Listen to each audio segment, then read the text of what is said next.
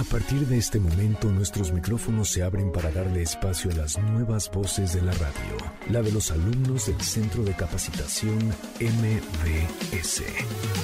Síguenos en Facebook y Twitter, Centro MBS. Esto es Ideas Frescas. Comenzamos. MBS Radio 102.5.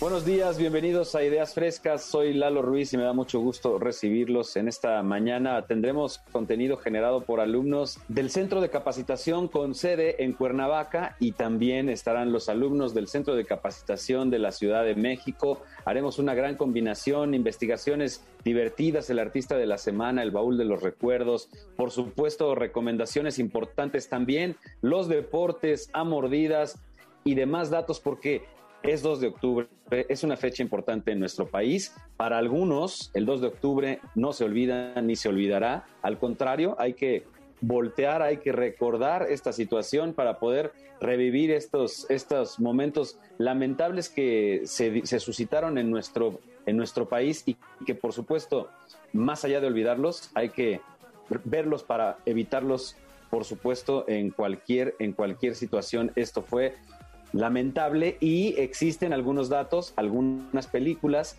hay algunas series ya también, Un extraño enemigo por Amazon, se las recomiendo, buenísima, Daniel Jiménez Cacho y un gran reparto, pero hay mucho también que leer al respecto, Poniatowska y etcétera, etcétera, así que sigamos investigando, no dejemos que se nos borre la memoria. Además de todo esto, por supuesto, los invito a que, estén en contacto con nosotros en redes sociales, arroba Ideas Frescas 102.5 para Facebook e Instagram. Y en Twitter estamos como arroba Centro MBS. Es el momento de arrancar. Vamos con los chicos de Cuernavaca y por supuesto, estás en el 102.5. Arrancamos. Esto es Ideas Frescas. El siguiente programa de Ideas Frescas es solo de investigación. No queremos herir susceptibilidades de nuestro amable auditorio. El artista de la semana.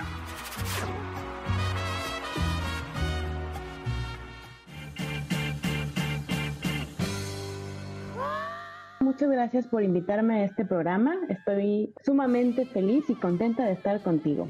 Te traigo el artista de la semana. Supongo que has oído hablar del Club de los 27. Bueno, pues el artista de la semana pertenece a este club. Desgraciadamente, un 4 de octubre de 1970, la bruja cósmica o la dama blanca del blues se une a este club de los 27 y supongo que ya te imaginarás de quién estoy hablando, ¿no? Bueno, sí, de Janis Joplin. Janis Joplin nació en Texas. Ella desde niña siempre se sintió como la marginada de, su familia. Su, familia era como muy, muy católica y ella era como que, pues, digamos todo lo contrario. Entonces, en la escuela también sufría mucho bullying y se juntaba con los marginados, decía ella, de su escuela. Gracias a estos marginados, podemos decir que la bruja cósmica conoce el blues y escoge la música como su medio de escape y su medio de expresarse, todo este sentimiento de, pues, de sentirse diferente. Y gracias a esta em, influencia de blues es que adquiere su característico, digamos, sonido, ¿no? Obviamente, como buena tejana, el country formaba parte de su influencia en la música. Ella se encontraba en Los Ángeles grabando lo que pues sería su último disco y eh, desafortunadamente una noche se había ido con los de su banda a tomarse unos tragos, regresó y sintió como que pues este vacío, tuvo una, una pelea y al final falleció esa misma noche. El disco salió después de tres meses de su fallecimiento y se convirtió en un hitazo. Se llama Pearl. Creo que al menos conocemos algunas canciones de este disco. Los invito a que lo escuchen. Y ella en su testamento dejó un apartado de 2.500 dólares para su funeral. Que ella lo que quería era una fiestota, no quería como el típico funeral que todos tienen. Ella invitó a 200 de sus mejores amigos, eh, mandó invitaciones y bueno, hasta se repartieron brownies de esos que, que son ilegales, ¿no? Y bueno, eh, el, el, tema del fallecimiento de Janis pegó mucho porque surgió dos semanas después de que Jimi Hendrix también se unió a este club de los 27, también fue hallado pues sin vida, de una forma muy dramática también. Y bueno, es, es como para el rock psicodélico, es, pues, ¿qué está pasando? Ya se nos fueron dos icónicos de este género, ¿no? Y bueno, fue muy sonado también por este tema. Al final siempre vamos a recordar a Janis como una persona diferente, llena de sentimientos, de emociones, de esta voz característica, media aguardientosa, pero que al mismo tiempo nos transmitía mucho sentimiento y mucha emoción. Creo que son de las pocas artistas que con solo escuchar su voz y aunque no entiendas la letra de la canción, con solamente escucharla, como que te transmite este sentimiento de, ay, algo me pasa, ¿no? Como que me llega y ni siquiera estoy dolido o algo así. Ella tenía este poder y eso eh, ayudó a que fuera una persona muy importante en el rock. Eh, fue de las primeras mujeres que fue alguien icónica en el rock, alguien grande, entonces por eso la recordamos hoy, por esa capacidad de transmitir sentimiento a través de su voz. Y bueno, pues hasta aquí la información del artista de la semana. Yo soy Akexa, me pueden encontrar como Aketzaliwa con K y con Z en Instagram o en Facebook o en Twitter también. Y estoy muy feliz de estar aquí. Y nada, que tengan todos un excelente día e inscríbanse en los cursos del Centro de Capacitación.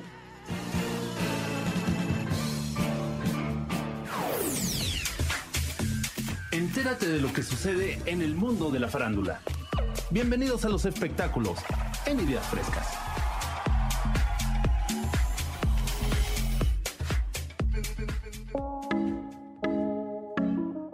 Hola, muy buenos días. Yo soy Tiaño Yunuen Barón Martínez. Y bueno, yo te vengo a hablar de la sección de los espectáculos y quiero hacer una pregunta que, bueno, no quiero que me contestes, pero contéstate a ti mismo. Eh, ¿Has pasado por un amor, un desamor, eh, un ligue, como dicen por ahí? Bueno, yo te quiero hablar de la famosísima y talentosísima y además muy sexy Carolina Navarro Gialdo, conocida como Carol G, alias La Bichota, que canta de género urbano. Y bueno, pues yo la admiro muchísimo porque cuando el mundo se le derrumba, llega con una versión mucho mejor con la que ya estaba, ¿no? Entonces te quiero platicar algo sobre ella que sucedió hace unas semanas. Y bueno, no nos podemos olvidar de que tuvo un romance con Anuel AA, en el cual fue la, la pareja del momento en la que se entregó al 100% al amor con él. Y bueno, pues hace un poco, terminaron su relación y para los fanáticos es algo que es impresionante, ¿no? Entonces, Carol G se presentó en un concierto hace unas semanas, el cual le llegó el sentimiento. no podemos olvidar de que le había escrito y dedicado una canción que se llama Ocean, que bueno, cuando estaba en medio del concierto, pues le ganó el sentimiento y la verdad es que se puso a llorar y los fanáticos pues la apoyaron mucho en ese aspecto para que siguiera con las canciones y bueno, muchos nos podemos identificar con él, ¿no? de que pues le dedicamos una canción a una persona o a algún amor, entonces cuando terminamos, pues sí, sí nos gana el sentimiento, la verdad. Y bueno, yo la admiro muchísimo también porque su, la letra de sus canciones, pues habla de, esto, del amor, desamor. Entonces, esa parte eh, me gusta, pero también por otra parte quiero quitar el concepto que tienen de este género urbano, ¿no? Que pues muchos los dicen de que es el, el reggaetón es para como dicen por ahí, bellaquear, perrear, ¿no? Entonces, pues no nada más es eso, ¿no? Sino que también, este, pues, es escuchar lo que dice la canción, porque no muchas veces dicen cosas incongruentes, ¿no? Entonces sí quiero quitar como que ese concepto de que es poner para bailar, este, muy pegaditos y demás, ¿no?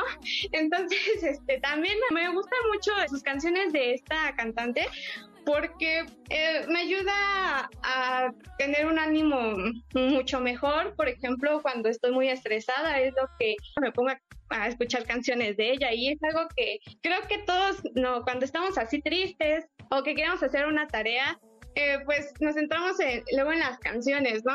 Entonces sí quisiera quitar ese concepto de ella y bueno, de esta música que es el reggaetón.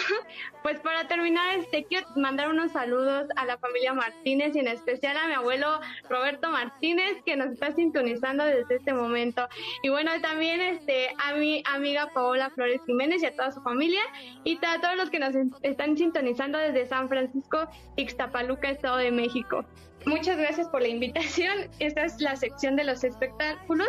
Yo soy Cienya Yunuen y bueno, me pueden buscar en redes sociales como Yunuen Martínez, en Facebook y en Instagram como Yunuen-2308-bajo-bajo. Sigue con nosotros en Ideas Frescas. Apoyando los nuevos talentos de la radio.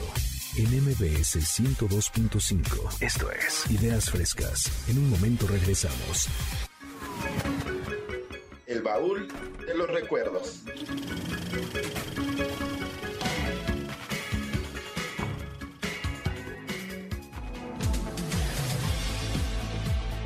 Hola, buenos días. Muchas gracias por esta invitación. Mi nombre es Claudia Hernández y bueno, me tocó la sección de El túnel del tiempo y me gustaría hablar sobre la trilogía de Karate Kid. Y me gusta esta historia como baúl de los recuerdos por la serie que está pasando ahorita por Netflix que se llama Cobra Kai 25 años después, lo que pasó con los personajes ya de adultos como familia, algunos al parecer no les fue tan bien como Johnny Lawrence. Bueno, obviamente el único que faltó en esta serie fue eh, Mr. Miyagi, que muy querido por todos, yo creo, y el muy odiado personaje de John Chris. A mí me gustaría enfocarme más en este momento en los personajes de si eran el bueno realmente era tan bueno y el malo tan malo. ¿A qué me refiero con esto? De que muchas veces pusimos a Dani a Laruso como el bueno, como el niño bueno, como el que no rompo ni un plato. Y a, a Johnny Lawrence, con el muchacho que combatió, lo pusimos como el malo, como el de la pandilla y todo eso pero yo me pongo a, y los pongo a ustedes a reflexionar, ¿qué piensan ustedes, o sea, de estos personajes? en realidad, el bueno era tan bueno y el malo tan malo como para que crucificáramos a Johnny Lawrence y pusiéramos como un angelito a Daniel Aruso. lo digo por esto, porque Daniel Aruso llega a un lugar nuevo, quitándole la novia, bajándole la novia, como decimos por ahí, a Johnny Lawrence, y pues obvio, cualquiera reaccionaría enojado de a ver, a ver qué está pasando, quién eres tú. Y Ali Mills dándole pie a Daniel Aruso para salir con ella y todo eso, cuando aparentemente todavía no terminaba con Johnny Lawrence. ¿Qué opinan ustedes? En la serie se queda como que Johnny Lawrence nunca pudo olvidar a Ali Mills y bueno, para Daniel Aruso, pues me imagino yo que fue una persona que recuerda con mucho cariño, pero no como Johnny Lawrence, ¿estamos de acuerdo? Me gusta también mucho cómo lo manejan en la nueva serie de Cobra Kai, que ponen por qué cada personaje era como era. Me gustó mucho la historia de Johnny Lawrence, como nos dicen que no era tan miel sobre hojuelas su vida con un padrastro que pues que era muy déspota con él y una mamá pues que al final del día no tenía ni voz ni voto y, y que pues que se quedó estancado y no supo cómo sobresalir de esto, pero que de muchachito creo que lo que le afectó fue la mala influencia de un mal sensei que se enfocaba en lo negativo y no como Daniel Aruso, ¿no? Pero bueno, estamos aquí eh, reflexionando sobre qué opinan ustedes, audiencia, de los personajes de Cobra Kai. ¿En verdad ustedes creen que Daniel Aruso realmente era una muy buena persona? Digo, no se trata aquí de, de poner bueno o malo, pero más que nada es como reflexionar sobre los personajes, de cómo es que se desenvuelven en esta historia. Entonces, me gustaría saber su opinión, qué piensan, que lo pongan en redes sociales. Me pueden encontrar como Claudia Hernández en Facebook, Instagram y TikTok. Les doy las gracias, nos vemos pronto y nos escuchamos también. Nuevas experiencias, aventuras, lugares enigmáticos, tradiciones y cultura. Esto y más en Mochileando.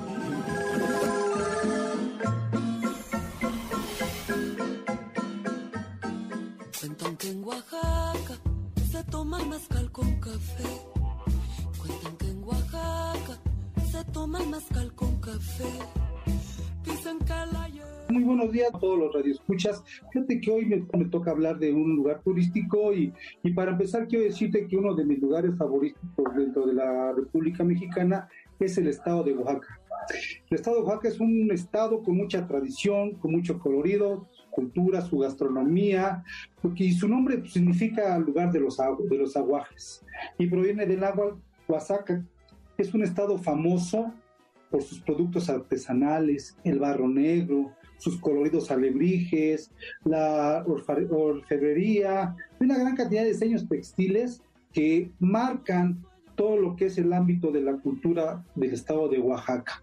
Y fíjate que hay algo muy interesante sobre el estado de Oaxaca, aparte de sus bordados, que son los bordados del Istmo o de San Antonino. Este pueblo San Antonino es mágico, es un pueblo que te puede brindar a ti una sensación de que dentro de la República Mexicana su gente es muy de muy buenas costumbres, de muy buena fe y todo esto, ¿no? Entonces, aquí es uno de los lugares que yo recomendaría por, por el simple hecho de que toda la cultura del estado de Oaxaca para nosotros como mexicanos nos debe de orgullecer, ¿no? Fíjate que una de las características que yo no conocía del estado de Oaxaca es de su cantera verde. La cantera verde pues es única en el mundo. En San Luis Potosí tenemos rosa, en Guadalajara también tenemos rosa, pero verde únicamente yo la he visto en el estado de Oaxaca, ¿no? Ahora, hablar de su gastronomía es otra cosa. Empezaremos por el tasajo, una buena tlayuda, un buen mole negro, unos tamales oaxaqueños, unos chapulines, unas memelitas, pan de yema, el tejate. Esta bebida le dicen la bebida de los dioses, el tejate. Es una bebida a base de cacao que es espectacular esta bebida. Cuando vayan al estado de Oaxaca, los amigos radioescuchas, prueben un tejate y les voy a decir un lugar donde, que es un mercado con mucha tradición, es el mercado 20 de noviembre. Pueden pasar al Paseo del Humo. Ustedes dirán, ¿qué es el Paseo del Humo? Ustedes compran en cualquier carnicería un cacho de tasajo, unos chorizos y van a la calle del humo y ahí se los empiezan a hacer al carbón. Ahí mismo compran sus tortillas, que no son tortillas como aquí en la Ciudad de México, no, ahí son tortillas grandes que te llenan de sabor a un sabor pulcro, un sabor que te va dejando una sensación de que efectivamente estás tú en provincia donde tienes tú toda una cultura gastronómica y que recaemos otra vez en lo que es aquí la gran fortaleza que tiene este estado de Oaxaca, ¿no? Y les voy a recomendar también cuando vayan a comer, como dice el dicho, para todo mal, un mezcal, para todo bien, también, para todo remedio, litro y medio. Ya ustedes sabrán cómo se ponen con el mezcal, ¿no? Pero este estado es un estado multicultural porque en cada región que hay, los, del Valle, los del Istmo, son muy diferentes, ¿no? Déjenme decirles que ahí hay una parte donde hay unas personas que le dicen los muches. En cada familia tiene que haber una persona, hombre, que se va a encargar de sus papás y ese hombre no es que sea gay, no es que sea transvesti, no, ese hombre es forma, se pasa a ser mujer y se viste de mujer con toda la con toda la vestimenta y le dicen muches, ¿sí? Y es bonita esa tradición ahí en el estado de, Oaxaca, ¿no? Eh, y fíjate que otra de las cosas que queremos hablar, digo, este es en materia, así como vaya, yo cuando voy a Oaxaca, pues, me divido en dos. Una es para descansar, que es donde hago este tipo de recorrido, y así quiero yo, pues un poquito de, de no sé cómo decirle, eh, vamos a Santa María Huatulco, mejor conocido como las bahías de Huatulco. Son siete bahías que te vas a divertir. Tú te puedes, puedes snorkear, puedes ir. Hay unas cataratas formidables en el estado de Oaxaca que son 100 kilómetros, pero como es serranía, pues vas en curva y te avientas tres horas. Te tomas una pastillita para el mareo, pero al final de cuentas llegas a las cascadas. Allí en las cascadas, no sabes, es un paseo donde te cobran el paseo y ya, ya incluye la comida porque es un paseo de todos los días, ¿no? Y pues mira, ya no quiero seguir ahondando más en el tema, pero sí quiero decirte que uno de los lugares turísticos que yo recomiendo es el estado de Oaxaca y sin olvidar para los que son religiosos, el día 8 de diciembre se festeja la Virgen de Cojila, es un pueblo también donde esa Virgen se venera mucho y las peregrinaciones van todo el año, pero en diciembre es el día que se festeja la Virgen de la Concepción, pero ella se le conoce como la Virgen de, Juquila. Entonces, el estado de Oaxaca, recomiendo que vayan ustedes a visitarlo. Pues muchas gracias por la invitación y si me quieren contactar, me encuentran en Twitter, me encuentran como Centella3, en TikTok me encuentran como Guatuleo y eh, en Facebook como Jorge Martínez y en Instagram también como Jorge Martínez. Muchas gracias por la invitación. Buenos días a todos. Quédate con nosotros, estás en Ideas Frescas. Apoyando los nuevos talentos de la radio. En MBS 102.5. Esto es Ideas Frescas. En un momento regresamos. El tema de la semana.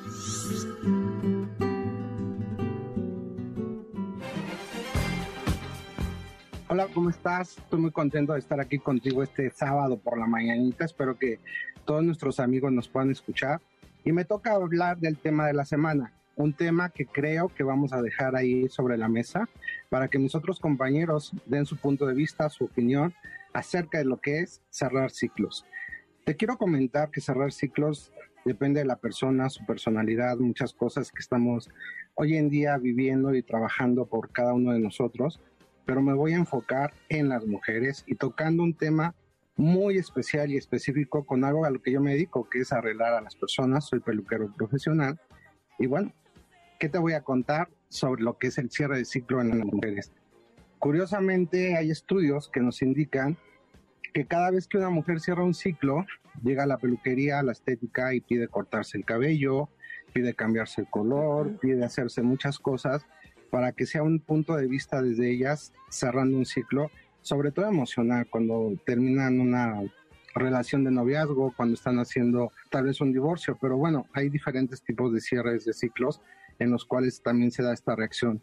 Pero curiosamente está marcándose sobre todo una tendencia en la cual cuando llega una persona a visitarnos, a nosotros, a los peluqueros o estilistas, como les quieran llamar, nos encontramos que están muy decididas a hacer ese cambio es curioso cómo pensamos que tal vez el cambio empieza desde su ropa, pero la ropa muchas veces eh, se la pueden cambiar tres veces al día, cuatro, pero el cabello se queda ahí por mucho tiempo a que empecemos a recibir esos comentarios, esas opiniones. Cuando las mujeres salen a la calle decididas, se encuentran con que hay personas que las admiran, otras las critican, pero están como que ocupando ese momento y ese espacio para tener una reacción diferente en sus sentimientos. El principal que están buscando es la aceptación y pensar que están comenzando quizás una nueva vida, pero curiosamente también estamos pensando que nos estamos arriesgando a tal vez encontrar una situación donde nosotros no estemos llegando al punto que deseábamos.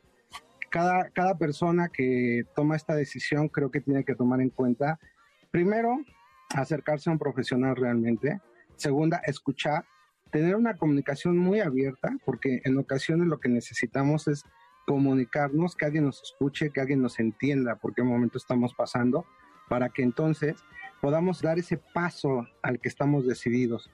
También los hombres lo llegan a hacer, pero principalmente las mujeres como que tratan de resaltar ese punto que estamos hablando ahora. El cerrar un ciclo es un sentimiento o una lucha de sentimientos en muchas ocasiones pero lo que quieres hacer es pararte frente al espejo, verte diferente, sentirte diferente y que los demás empiecen a verte de otra manera. Quieres salirte de ese hoyo que se marcó en tus sentimientos, en tu corazón, para que empieces a actuar también diferente en tu escuela, en tu trabajo, en tu propia casa. Hay historias impresionantes que podríamos contarte y que creo que vienen muy al tema. Eh, alguna ocasión me he tocado con una mujer que llegó conmigo que nunca la había visto de minifalda, que nunca la había visto tan arreglada, que la había visto de una manera pues más casual, voy a decirlo. Cuando le pregunto, ¿y ahora qué pasó? No me quiso contar nada. Se empieza a cortar el cabello, muy corto, se cambió el color, se cambió el maquillaje, se cambió todo. Y al final fue cuando me dijo, creo que mi marido me engaña. Dije, ah, caray. ¿Y qué haces con esto? Pues demostrarle que yo estoy en una situación que me he dejado, pero a partir de este momento voy a retomar lo que es mío y lo que es para mí. Me quedé pasmado. Y como esas podrán haber muchas historias que al final de cuentas tendríamos que pasar mucho, mucho tiempo contándolas, pero en los chicos también pasa o en los señores. ¿Qué hacen? De momento empiezas a verte con canas. Yo si ven un día mis fotos van a decir que las canas, ¿por qué no las quito? Cada uno tomamos decisiones diferentes pero encontramos señores que quieren cambiarse el color de cabello porque ya hay canas, porque necesitan buscar otro trabajo, cierran el ciclo del trabajo, quieren sentirse más jóvenes porque tal vez están en la etapa de ligue o porque quieren cuidar una relación de una manera que van a sentirse diferente y verse diferente también ellos. Y eso, como tantas veces, podríamos pensar lo que es un ciclo que se va a cerrar, pero se abre uno nuevo, que esto es lo mejor, abrirte de otra manera para que entonces pensemos qué hay hoy y qué va a haber mañana. Lo que pasó ayer, pues bueno, es historia. ¿Qué podemos hacer? No se puede cambiar, simplemente reescribir lo que estamos haciendo a partir de este momento. Y como eso, bueno, podríamos pasarnos toda la mañana contando historias y poniéndolo sobre la mesa, porque a final de cuentas creo que es una opinión de cada uno de nosotros. Si pudiéramos escuchar a la gente que nos pueda llamar y que nos cuenten por qué han cambiado, qué quieren hacer, para qué lo van a hacer, desde mi punto de vista como profesional los podría ayudar, porque también llegas a tomar decisiones que no son las adecuadas. ¿eh? En lugar de verte bien, pues a lo mejor te puedes caer en el ligero detalle de verte ridículo. Y eso es muy importante que lo evites, porque si no, en lugar para bien, vas a caer más hondo cuando empieces a recibir cosas que no son las adecuadas. Pero bueno, esperemos que esto deje a la gente hoy pensando. Es sábado, tu cierre de semana. No te vayas a salvar en la noche, mejor vete a la peluquería. En la noche piensa cómo vas a, a partir del lunes a vestirte de otra manera, actuar de otra manera, pero siempre pensando en ti, no en los demás. Y esto es muy importante porque al final de cuentas es lo que estamos buscando todos, sentirnos mejor y hacer las cosas bien. Así es que manda tu opinión, espero que tú estés de acuerdo conmigo, pero si no también dinos a través de las redes sociales de este programa qué es lo que piensas, qué es lo que quieres escuchar para que hagamos cosas diferentes pensando en ti. Cualquier duda, cualquier comentario, mándenme su opinión en Facebook, soy Tony Mesa, una página oficial, o Tony Mesa Vera, que ya me quedan poquitos lugares para solicitudes de amistad, y ahí podemos compartir muchas historias. Nos vemos en la próxima y cualquier cosa, aquí estoy para ayudarlos. Sigue con nosotros en Ideas Frescas. Apoyando los nuevos talentos de la radio en MBS 102.5. Esto es Ideas Frescas. En un momento regresamos. El tema de la semana.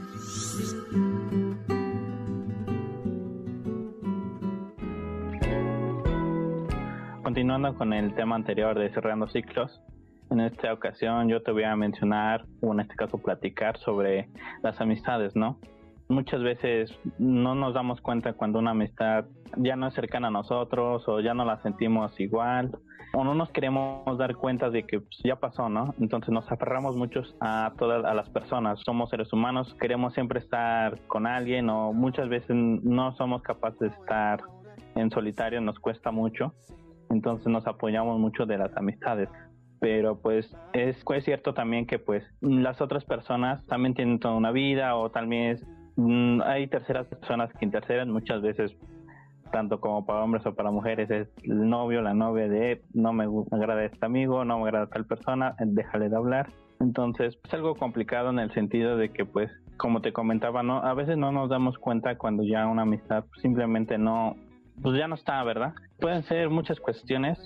Por ejemplo, una de ellas es de que se alejó posiblemente por trabajo, por la escuela y así, nos podemos dar cuenta, ¿sabes cómo? posiblemente en cómo nos trata, cómo nos habla, eh, si lo ves en persona desde muy antes pues dices, te hablabas y decías, ah, ¿qué onda? ¿Cómo estás? Y empezar a platicar, platicar, platicar, y ¿no? Y posiblemente se va el tiempo y pues te encuentra, ¿no? Y lo, tal vez otro día ya lo ves de nuevo y nomás te saluda, ¿cómo estás? Sí, mira, pues, no tengo mucho tiempo y sabes, pues, es trabajo, ya sabes, ¿no? Y como que te empieza a cortar, ¿sabes? Entonces ahí como que ya son como signos que te puedes dar dando cuenta en el que pues simplemente esa persona ya no tiene un arraigo hacia ti y posiblemente no nos damos cuenta o no nos queremos dar cuenta, nos aferramos, pues posiblemente más sea más doloroso para nosotros que para ellos, ¿no? Porque simplemente lo dejan ir. Pues pueden ser amistades, muchos pensamos que nuestras amistades que desde la primaria, oye mi amiguito, mi mejor amigo, eh, la, entramos a la secundaria de mi mejor amigo, igual hacemos ese cambio, ¿no? ¿Qué pasó con el amigo de la primaria, no? Y entrando a la, a la prepa, igual. Entonces, pensamos que todos ellos van a durar para siempre, ¿no? Pero pues muchas veces, no sé si te acuerdas tú, tus compañeros de o amigos de la primaria, de la verdad no, de la secundaria pues menos. Entonces lo más cercano podrían ser los amigos de la universidad o de la preparatoria, en caso que conviviste mucho con ellos y tienes contacto, ¿no? Pero por los más cercanos son la universidad, los de la primaria posiblemente ni lo ves y dices, mmm, medio lo reconozco, pero pues será o no será, quién sabe. Entonces, hay muchas formas de lidiar con eso en el sentido de hablarnos con nosotros, nosotros mismos en el sentido de que pues, qué nos aporta esta persona o qué nos aportó esta persona, ¿no? Posiblemente pues estuvo en momentos complicados para ti o siempre estuvo apoyándote cuando posiblemente no, tú no estabas seguro de ti mismo y desde, oye, aquí sí se puede, vamos para adelante. Esas acciones pues sí se quedan grabadas, ¿no? Hace que lo sientes y cuando ya no es lo mismo es de, mm, esta persona me ayudaba o esta persona me echaba ganas y entonces pues sí se vuelve un poco complicado. Pero hay que seguir adelante en el sentido pues que la vida de tanto como de ellos como de nosotros continúa. Va a ser doloroso, sí, tal vez, dependiendo cada, cada quien es diferente y como cada quien lo va a tomar de, distinta forma. Pero lo importante es que te des cuenta o nos darnos cuenta de que esa persona ya no está y no, no seguir lastimándonos en pensando de que pues va a regresar, nos volver a hablar, nos volver, oye, ¿por qué ya no me invitas al lado? Entonces hay que seguir adelante con nosotros mismos, ¿no? Entonces, no sé si tú alguna vez tuviste una situación así con un amigo que, pues, posiblemente ya no, ya no, ya no le hablas, que alguien era muy cercano y ahora, pues, ni, ni hola ni adiós, o simple, o si te dice hola de adiós, pero pues ya es como de, ah, mira, te encontré por aquí. Pero pues bueno, me pueden encontrar si tienen alguna duda, pues en Twitter como Marco Jiménez An y pues muchas gracias. Hola, ¿qué tal? Muy buenos días. Muchas gracias por invitarnos el día de hoy a esta emisión de Ideas Frescas. Y vamos a continuar hablando del tema de la semana que es cerrando ciclos. Y pues bueno, vamos a iniciar un poco platicando acerca de que muchas veces tenemos la creencia de que cerrar un ciclo lo encasillamos únicamente con eh, cerrar el ciclo con una persona, con una novia, con una esposa, etcétera. Sin embargo, todo el tiempo estamos cerrando ciclos. Podemos estar cerrando ciclos en la escuela, en el trabajo, eh, en una actividad deportiva que estemos haciendo. Incluso muchas veces cerramos un ciclo cuando cambiamos nuestra residencia. Eh, muchos de nosotros cuando decidimos salir de la casa de nuestros papás, irnos a vivir solos, casarnos, etcétera, pues ahí estamos cambiando un ciclo. Pero vamos a entender un poquito por qué nos cuesta tanto este tema de cerrar ciclos. Básicamente nos cuesta trabajo porque nos estamos deshaciendo de un apego. Y todo lo que sea un cambio es cambiar ese apego y obviamente nos va a dar miedo por la incertidumbre que vamos a afrontar en el futuro inmediato. Entonces, vamos a recordar un poquito de pequeños cómo era ese tema de cerrar ciclos, ¿no? Yo me acuerdo que de pequeño a mí como que me predisponía a que cuando se acababa el recreo me ponía triste. Ay, qué triste que ya se acabó el recreo. O qué triste que ya se acabaron las vacaciones. Y creo que desde la infancia nosotros vamos viendo cómo vamos manejando ese tema de cerrar ciclos. Afortunadamente, hoy en día contamos ya con muchas herramientas para aprender a manejar ese tema de cerrar ciclos. Hay quienes pueden buscar soluciones o apoyos por el tema espiritual, por el tema de meditación, por el tema psicológico, etcétera. Y hoy en día, pues bueno, tenemos la base de la información que es YouTube, que ahí hoy en día se concentra todo el conocimiento para empezar a investigar cuál es la mejor forma que a nosotros nos conviene para aprender a manejar ese cierre de ciclos. La única fórmula que existe es que no hay fórmula secreta. A cada uno de nosotros nos va a funcionar diferente tipo de herramienta, diferente esquema. Lo que sí depende totalmente de nosotros es que investiguemos y que veamos cuál es la herramienta que más se adapta a nosotros a nuestro estilo de vida y que nos va a tener mejores resultados. En mi caso particular les puedo decir que algo que me funciona mucho es ir viviendo el momento. Y esto no lo aprendí de la noche a la mañana.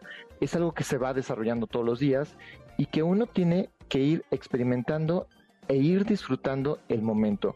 Por ejemplo, cuando estoy de vacaciones con mi familia, pues bueno, saber que todas esas situaciones tienen un principio y que tienen un fin y estar consciente desde el inicio que todas nuestras experiencias en la vida tienen un inicio y un fin. Y eso en mi caso me hace muy consciente de estar disfrutando el momento. También hemos escuchado, ¿no? Uh, algunos de nuestros compañeros, amigos conocidos que, que dicen, bueno, es que yo voy a ser feliz cuando termine de pagar mi coche. Bueno, es que yo voy a ser feliz cuando mi hija termine la carrera y muchas veces olvidamos de disfrutar ese proceso. Entonces, como, como les comentaba, en mi caso particular, me sirve mucho estar disfrutando durante el proceso de cada situación. Entonces, es mi consejo que les puedo dar, que aprendamos a disfrutar todo el proceso de, de, la situación que vamos viviendo, de un noviazgo, de una relación con pareja, de un trabajo, etcétera. Y pues bueno, eso son lo que les tengo que comentar del tema de la semana, de cerrando ciclos. Si quieren que podamos platicar un poco más al respecto, síganme en mis redes sociales. En Twitter es el guion bajo parra guion bajo. Y pues muchas gracias y nos seguimos escuchando en la siguiente emisión. En el centro de capacitación tenemos sedes en Cuernavaca, digamos las principales ciudades del país, Monterrey, en la Ciudad de México, en Guadalajara. En todas estas sedes hay alumnos que tienen grandes posibilidades, que tienen, la verdad, grandes atributos y nos da mucho gusto escucharlos. Lo que ustedes escucharon fueron los chicos de Cuernavaca.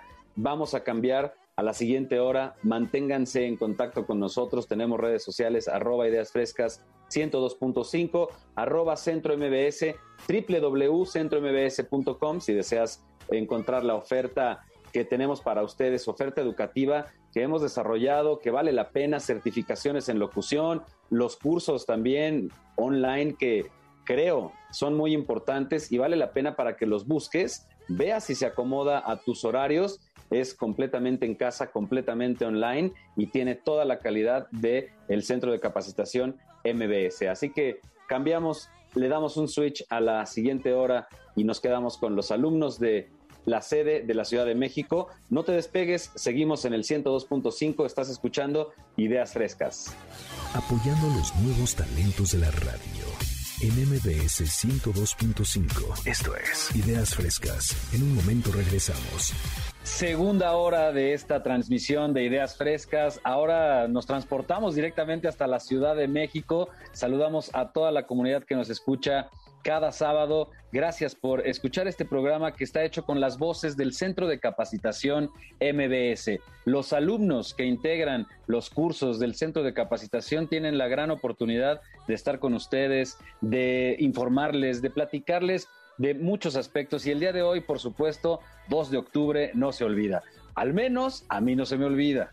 No estoy tan, tan rucales, pero sí me sé la historia, sí he visto las películas, sí me gustan las series. De verdad, un, extraño enemigo, se las recomiendo, serie buenísima. Les recomiendo Rojo Amanecer, también ya es un peliculón muy viejo, sí, pero realmente retrata lo que sucedió en ese 2 de octubre. No todo es tristeza, no todo es ponernos en ese mal plan, pero hay que recordar que fue un suceso importante y que la comunidad estudiantil, por supuesto, tenemos que rendirle homenaje a ese gran movimiento que fue callado muy tristemente por el gobierno de ese tiempo. en ese caso Díaz Ordaz, y ya se saben ustedes la historia. Por eso digo, 2 de octubre no se olvida. Y antes de escuchar a la primera voz de la Ciudad de México, ¿Qué les parece si les recuerdo redes sociales? En Facebook e Instagram estamos en Ideas Frescas 102.5. También estamos en arroba centro MBS. Nos puedes escribir a través de Twitter. Estamos en contacto con ustedes, www también, www.centrombs.com. Encuentras las ofertas presenciales y en línea para que hagas realidad ese sueño, para que estudies lo que realmente tienes ganas, lo que te prende, lo que te hace sentir bien. ¿Y qué les parece si arrancamos ahora sí con esta primera voz en esta sección, las 5 de Yolo? El siguiente programa de Ideas Frescas es solo de investigación. No queremos herir susceptibilidades de nuestro amable auditorio. Estás escuchando 5 de todo con Yolo.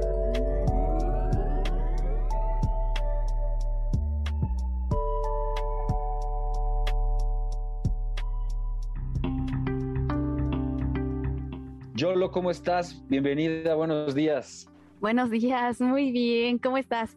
Bien, también, la verdad es que contento, le decía al público hace rato, 2 de octubre no se olvida. Vaya, se olvidará. ¿Verdad? No, se olvidará.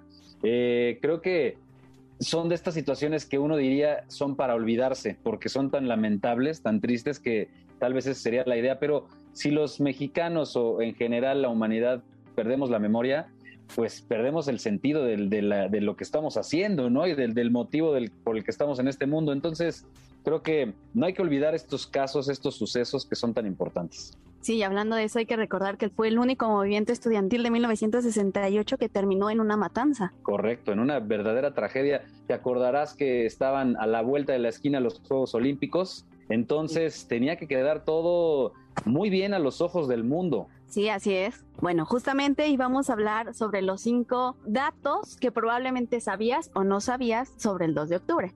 Eso está perfecto, me encanta, así que vamos a poner atención. Yo lo vamos con el punto número 5. El número 5 es que en las investigaciones que se han hecho, se cree que fueron alrededor de 8 mil militares, 300 vehículos armados, entre ellos había tanques, jeeps con ametralladoras y vehículos blindados, junto con helicópteros, los que atacaron a los estudiantes. La verdad es que eh, pues es una cosa impresionante lo que sucedió eh, en ese momento. Te digo, he visto series, he visto películas, le decía a la gente de, Rojo Amanecer, no sé si ya la viste, Un extraño enemigo por Amazon Prime Video, de verdad buenísima, buenísima. Tienen que verla, por favor, es, un, es una serie tremenda y, retrata todo esto que, que sucede o que sucedió en el, México de los 60, en el 68 precisamente. Daniel Jiménez Cacho, una excelente pues actuación, sabemos que es un tipo tremendo ahí y creo que vale mucho la pena, se las recomiendo al 100% para tratar este tema. Eh, y como bien dices, Yolo, al final de cuentas el despliegue militar, la cantidad de policía judicial, granaderos, de todo lo que hubo en esa tarde eh, impresionante del 2 de octubre en esa matanza en Tlatelolco, la verdad es que fue abrumador. Conozco personas, entre ellas mi suegra, que vivía en ese tiempo en Tlatelolco, y se hablaba de que esto parecía como el desfile del 16 de septiembre, pero en realidad iba a ser algo pues nada comparado, al contrario, una cosa verdaderamente triste. Sí, y de hecho muchas personas creen que solamente eran estudiantes, pero no, había también profesores, eh, campesinos, amas de casa, entre muchas otras personas que acompañaban a los estudiantes. Claro, algunas otras causas que se les unieron justamente y tienes toda la razón. Es, son, son situaciones que, como bien dices, sabes o no sabes de este movimiento del 68. Así es, lo que me lleva al siguiente punto, ¿no? Vientos. Que se cree que fueron alrededor de 15 mil proyectiles los que se eh, ejecutaron en aquel momento. Claro, impresionante la, cantidad del el estimado que pudiera ser de proyectiles detonados en, esa tarde. Y, y, te digo, creo que aquí vuelvo a caer al punto de la recomendación de las, de las películas, de las series. Más allá de calcular los proyectiles, es dimensionar la, barbarie con la que se trató esta situación. Y tenemos que mencionar a estos personajes una vez más, el presidente en ese momento, Díaz Ordaz, y el secretario de gobierno, Luis Echeverría Álvarez, que a la postre fue el presidente también de, de México, justo después de esa situación. Hay mucho que analizar y sin duda vámonos al punto número tres, porque esto se está poniendo cada vez mejor. Yo lo, después de la cantidad de proyectiles que se estiman eh, se detonaron en, ese, en esa tarde, ¿Qué otros datos podríamos compartir con el auditorio de Ideas Frescas? Bueno, hablando, comparando los 15 mil proyectiles, el gobierno solo asumió que hubo 26 víctimas. Ah, ya. Pero obviamente, ajá, entre, obviamente se calcula que en realidad fueron 300 muertos, 700 heridos y más de 5 mil desaparecidos en aquella ocasión. En serio, son números abrumadores, insisto. Creo que creo que son, son y también comentábamos, ¿no? Varias causas que, que se manifestaban en esa Plaza de las Tres Culturas en Tlatelolco aquella tarde para eh, exigir al final de cuentas a un gobierno que estaba siendo muy, muy soso, que no le importaba nada, que en realidad no consideraba los movimientos, sino pues al final era coercitivo, entonces eso, eso no era nada más en México, en el mundo entero había este tipo de situaciones eh, complicadas con los gobiernos. Pero sigamos analizando, sigamos dándole algunos datos al público. Vamos al punto número tres, Yolo. Bueno, en aquel momento, como tú lo mencionabas, Díaz Ordaz era el presidente y todo apuntaba a que según había sido él quien dio la orden, pero en realidad fue Echeverría quien hizo que cayeran las bengalas que, sobre, que, que caían del helicóptero que sobrevolaba de hecho la Plaza de las Tres Culturas. Claro, ese, eso, es, eso está buenazo porque es como lo que detona todo. Al final se, se maneja como una confusión. Digamos, eh, hay una confusión porque hay unos elementos que se llamaban los guantes blancos y estaba el ejército. Eh, el batallón Olimpia. Exactamente, el batallón Olimpia distribuido en la plaza. Entonces, etcétera, etcétera. Y cuando se detona el primer disparo, que según la, fuente que te digo, que es, no sé si considerarlo una fuente o al final eh, algo que está basado en la realidad, que es esta serie de Amazon Prime, Un extraño enemigo, con Díaz Ordaz, se las vuelvo a recomendar se maneja justo esto que acabas de mencionar, el, que alguien más detona o esta bengala o un disparo al ejército y entonces el, propio ejército con el afán de defenderse pensando que eran los estudiantes, bueno, se armó una verdadera confusión. Eh, y me parece que, insisto, esta serie lo refleja muy bien. Te la recomiendo mucho, Yolo, y también a todo el auditorio. La, voy a ver, porque hay que recordar que también no solo eh, mataron a los jóvenes en la plaza, sino que a los mismos edificios cercanos eh, el ejército entraba. Y si dabas como refugio a alguno de los estudiantes, también eras, eras llevado a los centros de concentración, como se le dice. Sí, sí, sí, que además eran estos sótanos que hay en esos edificios, como el Chihuahua, que fue donde se dio esta reunión, en ese balcón, y, en esos edificios existían o tienen, porque además los conozco perfecto, tienen sótanos gigantescos, no sé cuánta, cuántos cadáveres metían ahí o a cuántos chicos, porque además les quitaban la ropa. Eh, hay imágenes, pues lo sabemos todos, ¿no? Muy tristes de, de, esa situación, muy fuertes, correcto. Sí, fue algo, yo creo que Rojo Amanecer es la que mejor lo describe en ese momento. Precisamente hablando de cómo en los edificios eh, los jóvenes son eh, sacados de ahí junto con las personas que los cuidan.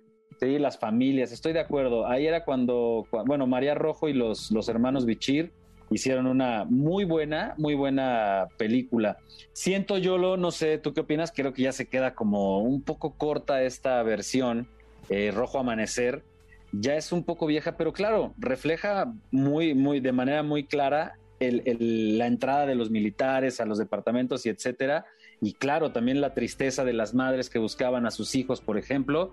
Pero creo que un extraño enemigo ya es la versión actual que todos tienen que ver, porque además, con el paso del tiempo, también eh, han ido, se han ido desatando algunos nudos y surgiendo un poco más de verdad. De alguna manera, hemos sabido muchos más más situaciones que, por ejemplo, estos datos que tú nos compartes, ¿no? Eh, datos que siguen surgiendo a raíz de este suceso. Sí, además creo que en ese momento Rojo Amanecer estuvo todavía un poco censurada por lo mismo, ¿no? De que el gobierno aún no lo dejaba como pasar de todo y sí fue como más limitada. Ahora pues ya tenemos un poquito más de libre expresión y entonces ya, como tú dices, las nuevas series te, te muestran este tipo de cosas que no sabías. Claro, y sabes también que es el acceso a la información. Tenemos tanta información que sería una burla querernos seguir engañando, ¿no? Cuando sí, que sigas creyendo que solo hubo 26 muertos. Exactamente. Muy bien, Yolo, muy bien. Siguiente punto. El siguiente es obviamente todo esto se suscitó a raíz de que iban a ser los Juegos Olímpicos que se llevaron a cabo el 12 de octubre, 10 días después de la matanza. Qué cosa tan extraña, qué, qué locura. Además, como, como estas situaciones no eran tan mediáticas, evidentemente por la, el control que existía en, en los países en cuanto a los medios de comunicación, pues de pronto ni se supo. O sea, de momento no se supo. Vaya, sin duda es un suceso que, que, se, que dio la vuelta al mundo. No, no es que no es que esté diciendo algo una falacia, pero en realidad no se distribuía la información, no, no, aparecía esto en los noticiarios de la manera adecuada. Por supuesto, se manipulaba la información, se escondían muchos datos. El, gobierno en turno, imagínate eh, la, la, relación que tenía con las televisoras como para tratar de callar lo que había sucedido, que al fin de cuentas, pues dio la vuelta al mundo. Entonces, este tipo de sucesos se tienen que seguir analizando año con año. No sé qué opinas, Yolo. Sí, pues al final del día los Juegos Olímpicos se llevaron la atención, pero fue un movimiento que duró 146 días y es algo que no se puede olvidar tan fácil, ¿no? No, definitivamente, ya, ya lo dijimos, lo vamos a reiterar, el 2 de octubre no se olvida. Tampoco se trata de, ya sabes, los, pues la banda que de pronto, la banda juvenil, estudiantil de este tiempo que igual entiende o no la situación y que por el afán de rendir un culto a veces es desmedido y de pronto caen en provocaciones extrañas, pero la idea, la idea principal de esta plática es recordar este suceso, seguir eh, poniendo el dedo en la llaga para que no se olvide que esto o para saber que esto jamás debería volver, debería volver a suceder en nuestro país. Sí, bueno, y si, y si quieres, puedes seguir investigando. Yo te dejo mis redes sociales. Bien, muy bien. Facebook, Twitter e Instagram como arroba yolo-lucio para que ahí te pongas en contacto conmigo. Excelente, ahí vamos a estar buscándote, Yolo. Gracias por todo, gracias por la información. Que tengas un excelente sabadaba y seguimos en contacto. Vale, bye. Adiós, Yolo. Nosotros, por supuesto, les recordamos las redes sociales, arroba ideas frescas, arroba centro MBS. En cualquiera de ellas puedes detonar los comentarios, decirnos qué te pareció este análisis o aportarnos, por supuesto, bibliografía, series, todo lo que quieras al respecto del 2 de octubre, porque regresando de esta pausa, seguiremos platicando en este Sabadaba no solo de lo que ocurrió en el 2 de octubre, también hay otras cuestiones importantes que analizar. Apoyando los nuevos talentos de la radio. En MBS 102.5. Esto es Ideas Frescas. En un momento regresamos. Ya comienza a mordida. ¿Por qué? Porque tu comida también tiene historia.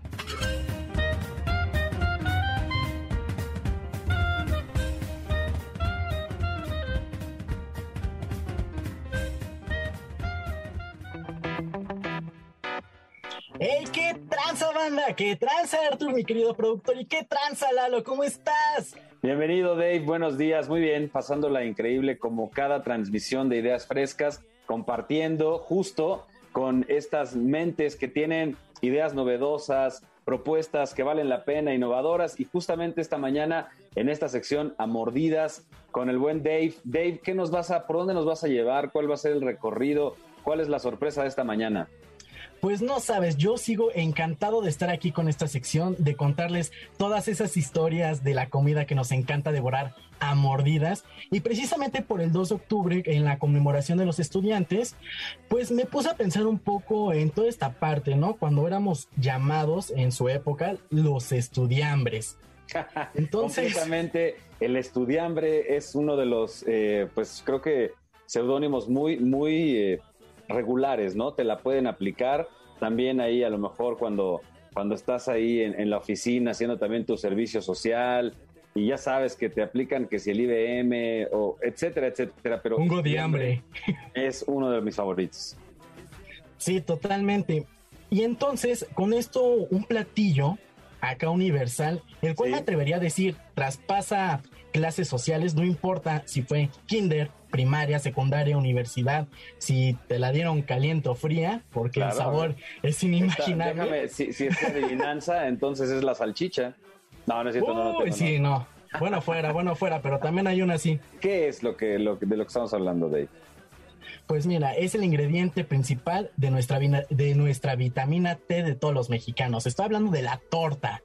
Feliz, perfecto. Uno de los platillos más, eh, yo creo que más gustados por los mexicanos. Así como está el taco, entiendo que el taco, no sé si pueda estar en el primer lugar tal vez como favorito, pero la torta vale la pena, la torta y tantos puestitos que tenemos en nuestro país y si las hacen eh, con nombres también increíbles, esa que es la de niño pobre, que es la que lleva de todo. Entonces, están muy buenas las tortas y te digo, en, nuestro país creo que tenemos, sobre todo en la Ciudad de México, una buena cantidad de puestos y hacen un muy buen paro. El tamaño de bolillo, ya se me antojó. Ay, sí, ¿verdad? No, está increíble porque su evolución ha sido totalmente inesperada y porque su origen suele ser de una manera inimaginable. Para, te la voy a poner así. Tenemos que irnos a la época del porfiriato. Así, tan vieja es la torta. De plano, muy bien, esa, esa torta es vieja. Sí, totalmente. Ahora, en la época del porfiriato sabemos que las clases sociales estaban bastante disparejas. La alta era muy alta y la humilde era pues muy humilde. Todavía está igual, ¿no? Sí, pero ahora ya tenemos clase media. Siempre hay clase, ya hay otras cosas, pero entiendo que igual de todas maneras es clase media jodida, pero de todas eh, me parece que está bien, tienes razón, el apunte es, es adecuado, el, el entender el tiempo y cómo estaba la situación social también en nuestro país. Claro, además, su creador ni siquiera te imaginas su edad.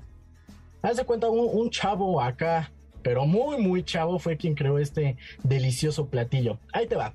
Se le atribuye a un muy chavo, pero a ver, cuéntame la historia porque la verdad es que todavía estoy estoy te traigo con no, el misterio. No lo había pensado, en realidad no había pensado de dónde venía la torta.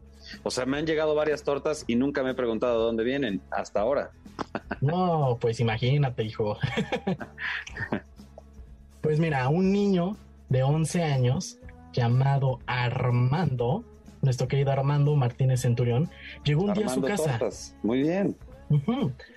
Un día llegó a su casa y tenía muchísima hambre, pero como era de una familia muy, muy humilde, se dio cuenta que no había como tal algo completo para comer. Había poquito de todo, poquito chile, poquito queso de puerco, poquitos frijoles, poquita crema, poquito de todo.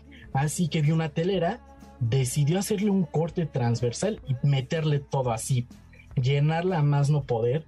La mordió y así los angelitos, sus trompetitas, todo se iluminó su cara por el platillo que había creado. Esto lo cuenta en sus memorias, pues Armando inauguró la primera tortería en México en 1892. Entonces, en varios reportajes de los periódicos de ese entonces, él relataba esta historia de niño. Por eso se le atribuye a que él creó la torta.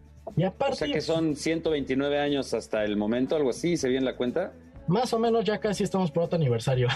sí, claro, claro. Sí, un añito más. Y la verdad fue una idea increíble porque meterle cualquier cosa a un bolillo y hacerlo torta, está perfecto, puede ser salado, puede ser dulce. Eh, y obviamente a estas alturas conocemos en realidad pues tortas de todo, como bien lo mencionas, ya que si la guajolota, que si la de chilaquiles, que si en este caso también a lo mejor con algunos elementos dulces o cremas de cacahuate, etcétera. Creo que hay de todo para hacer una torta también.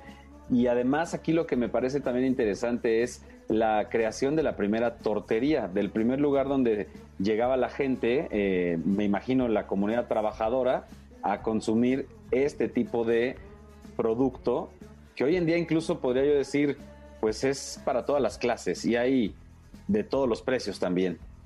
Es porque al hacer esta tortería se pensó totalmente en la clase trabajadora, que no había de mucho, por eso existen varios tipos de torta. Sin embargo, eh, varias personas, celebridades, llegaron a ir a esta tortería. María Félix, Cantinflas, Agustín Lara, por eso es de las más famosas que hay.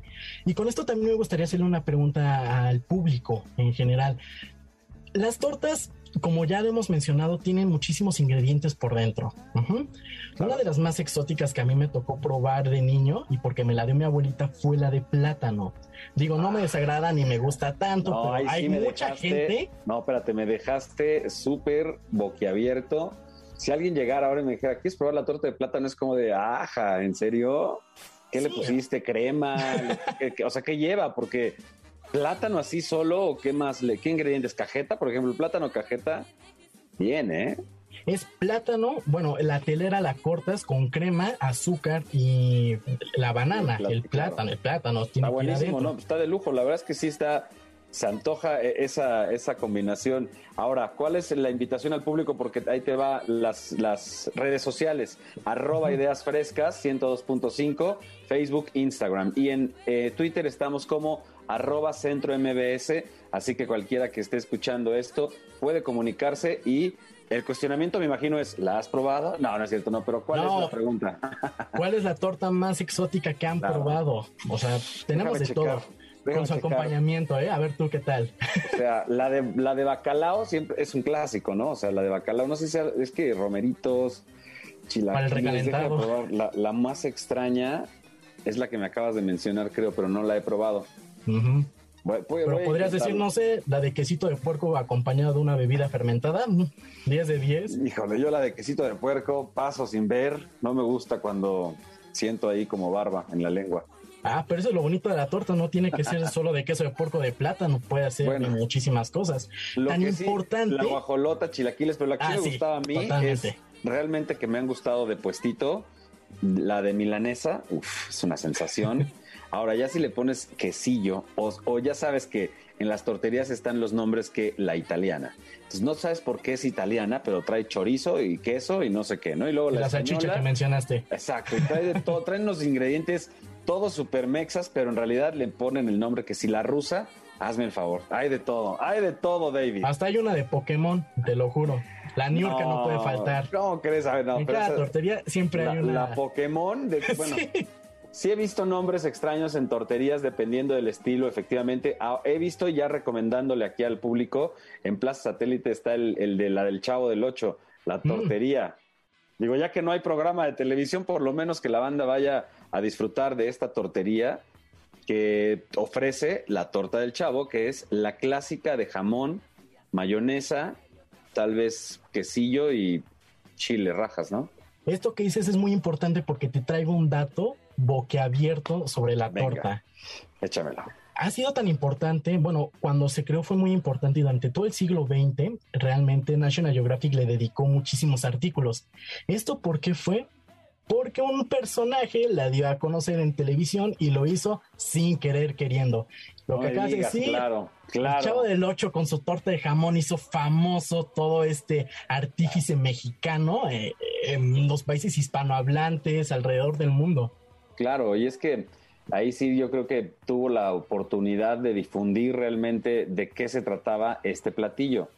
Ya si nos vamos al, punto del platillo típico de cada lugar de nuestro país, la verdad es que podemos encontrar de todo, pero creo que pocos han trascendido tanto como la torta, ¿no? El, evolución, La evolución de la torta es fantástica. ¿Te acuerdas que Jorge Campos ubicas a este gran portero mexicano? El Brody en algún momento fue, creo que, socio de las tortas Hipocampo y esas, esas tortas que también se hicieron famosas por el tamaño del bolillo y obviamente lo que traía la cantidad de ingredientes, ¿no? sí, obvio, es un, ahí sí es una torta tremenda.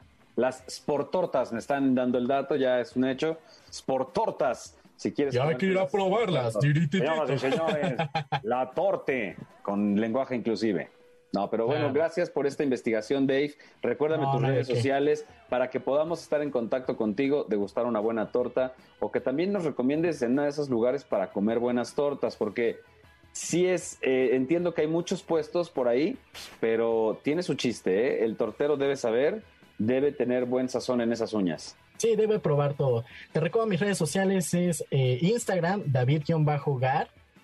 Ahí me pueden encontrar. Seguido mando datos de comida, publico algunos restaurantes, algunos puestos que tienen bastante comida con muy buena historia. Ahí me pueden contactar, me pueden seguir si gustan. Y antes de irme quisiera también mandarle una felicitación a una integrante también de MBS, nuestra querida Gela Trejo de Jugando a ser adultos. Y fíjate que se, se, lo dije, bravo. Qué bueno. Felicidades, Gela. Te mandamos el abrazo, el pastel, la gelatina, de todo, porque te queremos y nos da mucho gusto que seas parte de esta generación también. Yo creo que en las próximas semanas de este mes de octubre tendremos la oportunidad de seguir compartiendo con la gente, con el público del 102.5 toda esta información, todas estas secciones y Gela es una de ellas. Ya la estarán escuchando. ¡Feliz cumpleaños! Feliz cumpleaños y cómete una torta. No hablo de la torta de pastel, una torta puestera para que tú la puedas devorar a mordidas. Me está llegando el, comentario ya de, de, Arthur, que es nuestro gran producer, que es además un glotón fantástico, que me pide que si por favor puedes abordar el tema de las quesabirrias. Las quesabirrias y obviamente pues ya pueden, también el público del 102.5 que escucha ideas frescas solicite el platillo que desea es a lo mejor conocer su historia, de dónde viene, a lo mejor no sabías ni siquiera de dónde venía, la birria, la barbacoa y todos estos platillos que degustamos en, en, nuestro país y que saben muy diferente, porque igual la comunidad libanesa come un borreguito, pero sabe muy diferente que lo que sabe en México, ¿no? Sí, el sazón mexicano es inigualable y recuerden siempre comer todo a mordidas. Excelente, Dave. Gracias. Ya están las redes sociales, ya está todo listo. Arroba Ideas Frescas 102.5 para que nos escribas. Facebook, Instagram y estamos en en Twitter como arroba centro MBS y por supuesto la página si deseas ser parte de esta comunidad www.centrombs.com puedes encontrar la gran oferta que tenemos, cursos presenciales, certificaciones en locución profesional y por supuesto la oferta en línea. Gracias Dave, nosotros tenemos que seguir en esta mañana de sábado 2 de octubre, no se olvida. Gracias Dave, continuamos apoyando los nuevos talentos de la radio. En MBS 102.5. Esto es Ideas Frescas. En un momento regresamos. Desde la tribuna con el buen Rodrigo Ornelas, la información deportiva para todos ustedes de calidad, 100% profesional, todos los datos y te escuchamos con gusto, querido Ro. Bienvenido, buenos días. Desde la tribuna Así vivimos el deporte.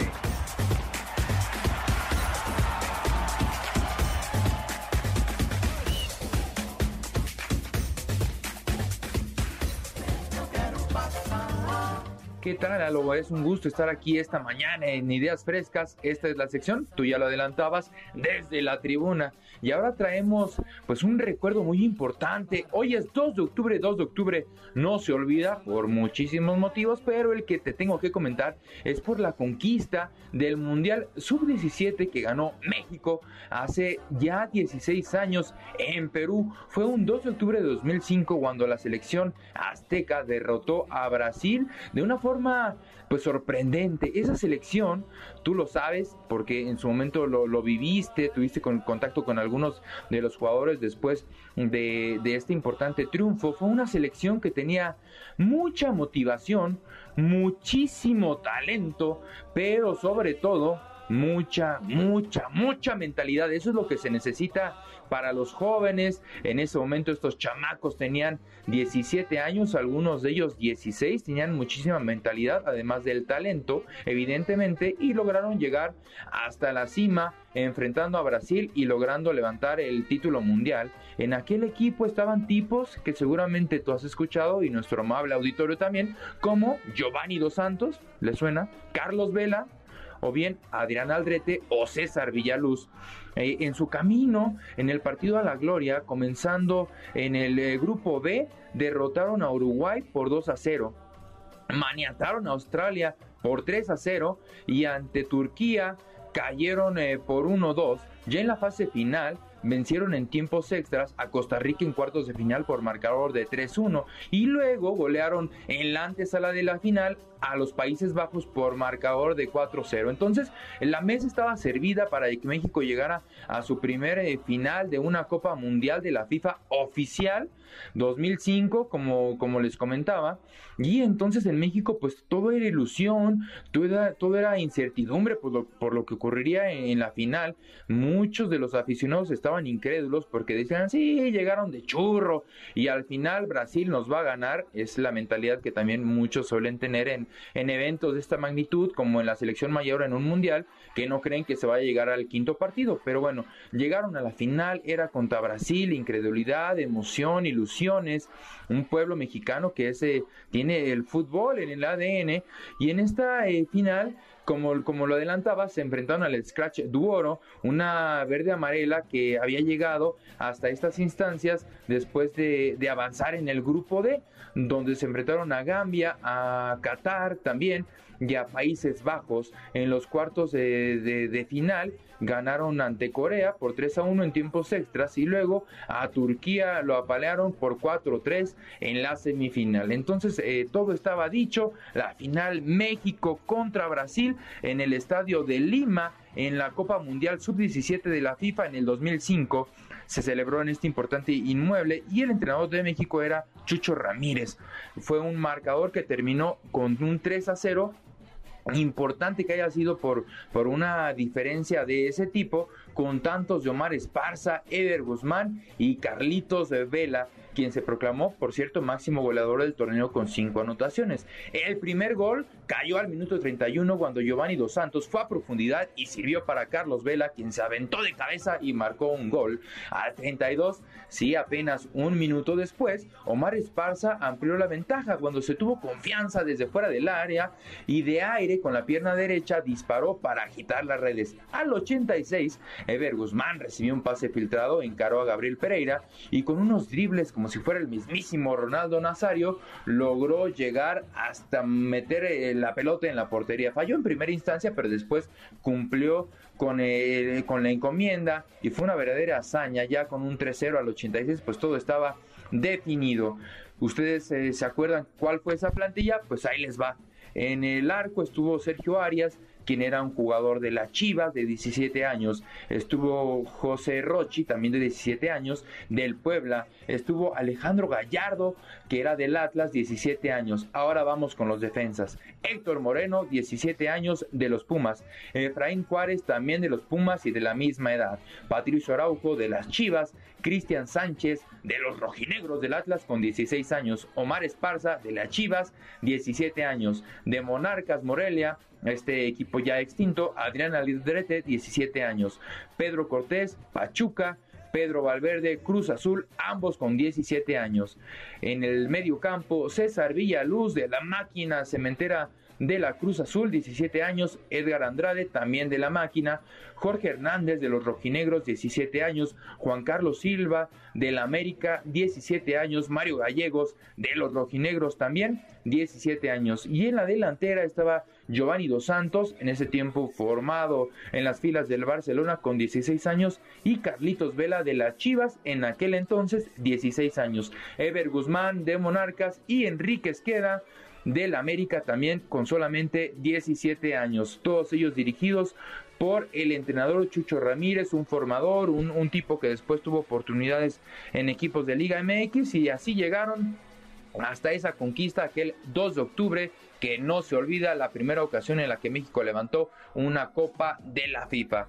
Eh, hay mucho que festejar, mucho, que celebrar de aquella ocasión, pero bueno, le damos la vuelta rápidamente a la página porque es octubre, son playoffs de las grandes ligas y las emociones empiezan a arrancar en la gran carpa. Además, ya inició la Liga Mexicana del Pacífico donde los cañeros de los Mochis, los Caballeros Águilas de Mexicali, los Naranjeros de Hermosillo, los Sultanes de Monterrey, los Yaquis de Dios Ciudad de Ciudad Obregón, los Mayos de Navojoa, los Tomateros de Coleacán, los Venados de Mazatlán y los Algodoneros de Guasave y por supuesto Micharros de Jalisco buscarán la corona de la LMP. en este mes de octubre. Además, se mide Deontay Wilder contra Tyson Fury en una pelea de pesos completos esta, este próximo 9 de octubre. Además, este mes entra al ruedo el vaquero Navarrete para exponer su título pluma de la OMB ante Joe González. Y por si fuera poco, Jackie Nava se medirá a finales de mes ante Barbie Juárez. Esto es lo más destacado en deportes. Fue un gusto estar contigo, Lalo, en Ideas Frescas este sabadito y pronto nos escuchamos y ya saben, desde la tribuna. Quedó listo el apunte deportivo. Gracias, Rodrigo Ornelas. Y antes de cerrar esta transmisión de Ideas Frescas, tenemos que hacer una pausa y regresamos para darle un cierre con broche de oro a esta transmisión de Ideas Frescas. Hacemos una pausa y volvemos. Apoyando los nuevos talentos de la radio en MBS 102.5. Esto es Ideas Frescas. En un momento regresamos. Me desperté pensando Mexa Virales. Si lo dijo mi viejo, si lo escuché en una canción. Me desperté soñando. Ya lo escucharon las Mexa Virales con Force. ¿Cómo estás, Force? Buenos días. Buen día, Milano. Banda de MBS, el día de hoy estamos con una nueva propuesta musical del estado de Yucatán. Magadán, es un gusto tenerte con nosotros. ¿Cómo te encuentras el día de hoy? ¿Y a qué se debe el nombre de Magadán?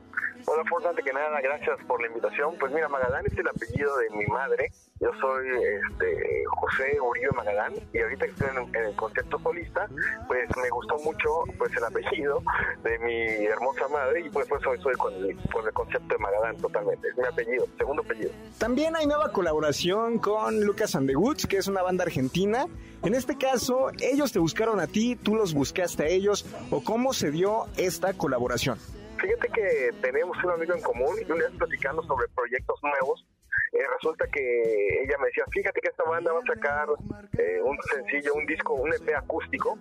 Eh, esta banda, la banda Lucas and the Woods, fueron nominadas el año pasado por un disco que sacó Grammy Latino y fue una sensación, un sencillo que tenían ellos, con lo que tienen que se llama Victoria, una sensación todo el verano pasado, no es de este año, del 2000, 2020, ahí fue Victoria, un golpetazo ahí fuerte en Argentina, y platicando yo con esta persona en común, yo resulta que soy fan, ya era yo fan de esta banda, y me dijo, oye, ¿qué te parecería si hacíamos algo con ellos? Ellos ya te conocen, ellos te siguen en, en las plataformas, y les gustó mucho tu estilo de voz y por qué no hacemos algo y, y se incluye por hacer algo con un artista mexicano. Ellos ya habían trabajado anteriormente con Alex Intec. O sea, sería el segundo artista mexicano con el que trabaja Lucas Andewoods y los dos yucatecos de Alex Intec y un servidor. Muy bien antes de ser solista había una agrupación es correcto, Malta. Con Malta gente te vengo muchos años tocando. Eh, fuimos ganadores del otro campeonato de una marca de telefonía muy famosa. Este, tocamos en el Palacio de Deportes, quedamos en cuarto lugar, fuimos terceros High, eh, realizamos sencillos con Playa Limbo, con varios talentos, varios amigos músicos. Pero ahorita en el momento de pandemia, pues nos separamos, o sea, dejamos de vernos, cada quien en su casa, con su familia. Y pues yo quería seguir esto en la música, no quería estancarme y pues platicando con un gran amigo que es un excelente productor este, mexicano que es el señor Jules Rampiano, productor de Carlos Rivera, Río Roma, de Carlos Monterrey, Paulina Rubio, y resulta que es vecino mío de cinco minutos de mi casa y no lo sabía, aquí en Yucatán, él viene a vivir acá en Yucatán, y trabajando con un amigo en, en común, resulta que le gustó lo, el proyecto de Magal y se sumó. Todos los sencillos que he manejado son producidos por Jules Rampiano. Yo he, he notado que algunas rolas que tienes por ahí hablan mucho de la familia, de los hijos. ¿Qué concepción le das a pues a este aspecto de tu vida de la familia? Pues muy importante, te voy a decir por qué. Porque ahorita en el inicio de pandemia nacieron mis primeros hijos criates, nacieron trillizos. Wow. Sí, tengo trillizos. Este, para mí fue una etapa nueva ser papá y lo estoy disfrutando mucho. Este, he estado muy pegado a todo su crecimiento, pues porque casi hemos estado, estado encerrados con ellos y además de estar llevando el concepto musical, pues estoy llevando el, este nuevo concepto de, de, papá. Es muy importante la familia, definitivamente. Y, y, hay que recalcar también que eres productor, que eres director de una estación de aquí de la familia también, entonces bueno, hay, hay bastantes cosas, ¿no? Hay, hay chamba. Ahí chamo, así de gracias a Dios tengo la oportunidad de pertenecer a, al grupo MBS Radio, eh, aquí en la ciudad de Mérida. Y también he producido, he producido eh, a, a grupos musicales también, también hago jingles, hago este, una infinidad de cosas. Dijera, trabajo mucho para campañas políticas, eh, haciendo música, produciendo, pero mi enfoque totalmente en ese momento es el es Magadán. Ahorita sí que estoy enfocado totalmente a lo que viene con Magadán. Generalmente todos los artistas tienen una influencia, ¿no? Entonces, en tu caso, ¿cuál consideras que podría ser? Mira, fíjate que yo soy una persona que, que soy como, como algo que absorbe todo. Influencia, tengo influencia en todos los géneros. Eh, yo soy muy rockero y sin embargo todas mis tendencias han sido un poquito al pop inglés. Pues, eh, en realidad no soy tan fan de, de- de bandas, pero sí me encanta mucho The Killers, Coldplay, este, Snow Patrol, mu- mucho de ese estilo nuevo. Eric Rubin, ¿no? Por ejemplo. Fíjate, Eric Rubin, fíjate que sí, hay mucha gente eh, compara mi voz con lo que estoy realizando con Eric Rubin. O sea, Sí, con, sí. con la voz de Rubin. Sí, mira, por ahí hay, hay varios comentarios ¿eh? en las redes sociales, eh, todos son positivos, la verdad es que aquí no hay hate, aquí digo, por lo que se ve, les late tu música, mucha banda es como muy buen, muy buena vibra, y por ahí alguien dice, digo, no lo voy a balconear, pero alguien dice, te escuché por la radio y por un momento pensé que quien cantaba era Eric Rubin, felicidades, muy buena canción, ahí está. Sí, sucede, sucede. Cuando, hasta cuando yo me escucho a veces se me, se va el tonillo de Eric Rubin, que sí, totalmente sí ha sido una parte importante. Yo me fascina lo que hace Eric. Este, y pues sí, definitivamente tengo algo allá eh, de, de Eric Rubin en lo que estoy cantando, en la forma de cantar. Oye, y por ahí decías que todos los géneros, hasta de reggaetón, por ahí tienes influencia. Sí, mira, es que no, no es el género que me gusta, por respeto todo lo que es la música. Hay un reggaetonero, bueno, que, que empezó popero y se volvió reggaetonero, este, el señor Sebastián Yatra, Ah, sí. que para mí es, es- un excelente compositor y excelente cantante y músico, que por la tendencia y por el concepto que estamos viviendo ahorita, pues se fue más para el concepto de reggaetón, pero él empezó más con el pop, pop rock. Así es. Este, así sí. que to- todo tipo de música para mí es importante y de todo hay que absorber algo. O sea, sería muy lógico de mi parte, pues no decir que podemos tomar partes de, algún género musical. No todo, música es música. Exacto. Y justamente hay un reggaetonero que por ahí publicó en tus redes sociales, dice, soy reggaetonero a morir. Estaba escuchando el tema de un amigo y a continuación sonó esta canción y dije, ¿qué? ¿Pero qué es esto, bro? Tremendo tema. Y eso que no es de mis géneros favoritos. Te la rifaste, hermano. Saludos desde Perú. Me suscribí, haré historias. Mira, o sea, rompiendo fronteras, ¿eh? La música de Magadán también. Sí, fíjate que, que oh, gracias a, a, pues, a las nuevas tecnologías y a las nuevas maneras de estar llevando música a todas partes, este, pues ha llegado a infinidad de lugares el concepto de Magadán y tengo muchos seguidores ahorita con lo que estoy realizando con Lucas and. Me salieron infinidad de seguidores en Argentina, muchos, muchos seguidores en Argentina, en Perú, muchos seguidores en, en, Inglaterra. Eh, de verdad, siento que, que sí estoy pasando poquillo, ahora cuenta que el charquito, y esperemos que siga más, este, tener la oportunidad algún día de, de hacer algo, cantar un tema en inglés. Eso te comento, eso casi nadie lo sabe, te lo voy a decir en exclusiva. Eh, ya estoy hablando con una casa productora que quiere que haga un tema en inglés, una de las canciones que tengo en español, pasarlo en inglés y realizar un featuring con un artista canadiense. Entonces estamos en eso para ver si se da a principios de año. A principios de año, pues ya estaremos pendientes y pues ya vamos ahí a, a- a checar todas las plataformas. Estás en Spotify, en YouTube, ¿en dónde te podemos encontrar? En todas las plataformas eh, estoy como Magadán, en, en Deezer, en Apple Music, en Amazon Music, en todas, en todas. Y tengo mi canal de Bebo en YouTube. También tengo mi canal solo también de Magadán. Ahí tengo los dos ambos. Ahí está creciendo poco a poco. Eh, me acabo de estrenar en TikTok. eh, algo que se- sería muy padre. He estado en gira de medios con Lucas Wood hace unos días. Y me metí en TikTok y tenía yo como 26 seguidores. Así bien, muchos, ¿eh? Infinidad. y resulta que de esta semana subió a 1026. O sea, subieron mil seguidores. En YouTube tienes casi 100 mil, hermano, entonces pues no, o sea, ya, Ahí va. o sea, ahí, ahí se compensa, ¿no? Ya te van a mandar la placa de YouTube, ¿no? casi, casi. Esperemos. Sí. Oye, mi hermano, y de igual forma, bueno, sabemos que todos los músicos tienen gustos culposos también, ¿no? O sea, lo que mucha gente le llama gustos culposos. ¿Qué rola así te late de reggaetón? Pues totalmente canciones de Yatra. Este, no, no me acuerdo exactamente el nombre, pero hay una canción, no hay nadie más. Bueno, bueno, pues fue un gusto tenerte aquí con nosotros. Gracias por acompañarnos, gracias a toda la banda que nos estuvo escuchando. Síganlo en sus redes sociales, suscríbanse a sus canales y pues aquí les seguimos a través del 102.5. Force Oficial. Ahí estaremos pendientes. Gracias, Force. Que tengas excelente mañana. Gracias a todos por el poder de su atención. Gracias por escucharnos en esta transmisión sabatina de Ideas Frescas. Recuerda que este programa se hace con las voces del Centro de Capacitación MBS. No solo de la Ciudad de México, sino también de Cuernavaca, de algunas otras sedes. Así que vale mucho la pena escuchar a todas esas voces, todo este semillero de talentos que tenemos. Y si quieres ser parte de él, www centrombs.com. Toda la oferta, ya sea presencial o en línea, todo está en nuestra página. No se te olvide www.centrombs.com. Con esto nos despedimos. Gracias a todos. Nos escuchamos el próximo sábado con mucho más, con otras voces, con más proyectos y que tengan un excelente día. Hasta la próxima. Por hoy concluimos con nuestras ideas frescas. Los alumnos del Centro de Capacitación MBS los esperan con mucho más el próximo sábado en punto de las 7 de la mañana. MBS Radio 102.5.